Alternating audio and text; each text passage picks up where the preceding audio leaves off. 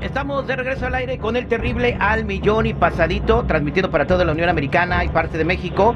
En este momento nos encontramos con el eh, maestro Carlos Antonio Gutiérrez, director de investigación del CENAPRED, eh, que esto es Centro Nacional de Prevención de Desastres.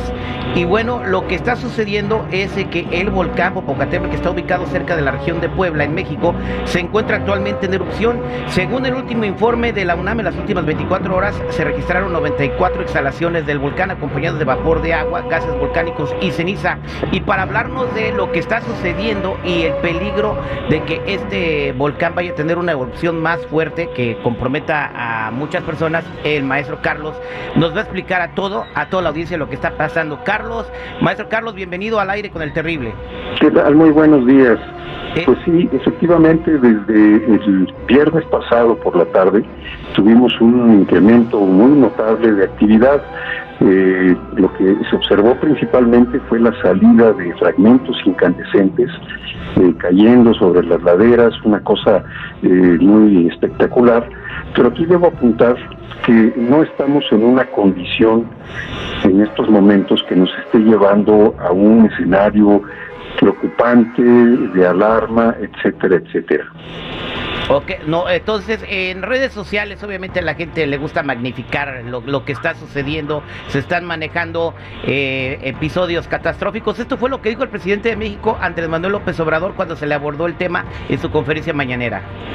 Que de acuerdo a los expertos, eh, todavía es semáforo amarillo fase 3. Ellos saben bien, porque pues ahí nacieron, ya saben el comportamiento del, del volcán. Hay quienes sostienen que cuando hay erupciones es este, más tranquilizante que cuando está en silencio. Esto es lo que dijo el presidente, fase amarilla eh, o semáforo amarillo, fase 3. ¿Qué significa esto, maestro Carlos? Eso es muy importante. Eh, lo que implica una, una fase 3 es que se eh, intensifique la inspección de las rutas de evacuación, que se verifique que los refugios temporales, en caso de que sean necesarios, tengan todo lo que se necesita. Y eh, obviamente la comunicación entre los cuerpos de protección civil de los estados aledaños pues tiene que ser mucho más eficiente.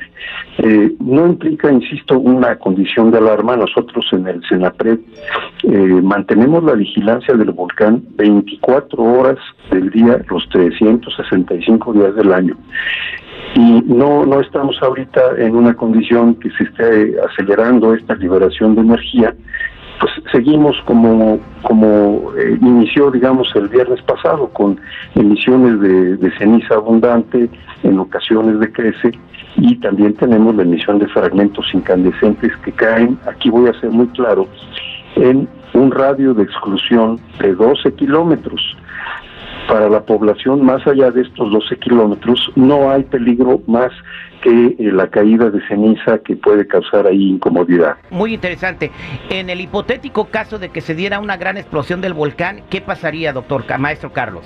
Bueno, si, si hubiera una, un incremento notable de energía, podríamos tener eh, nubes de ceniza mucho más grandes, ahí ya eh, estaríamos hablando de columnas del orden de 6 kilómetros, 8 kilómetros, y algo importante, podríamos tener estos flujos piroclásticos que llegaran a, lugares ya más alejados.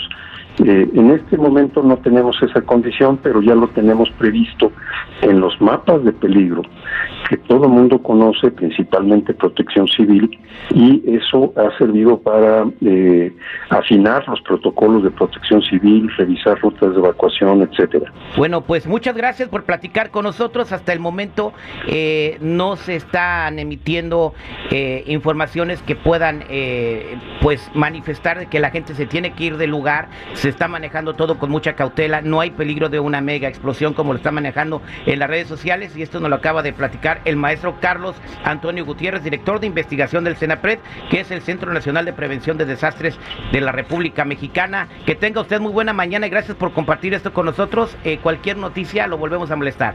Sí, con mucho gusto, estamos a sus órdenes. Que tenga buen día. Igualmente, bye.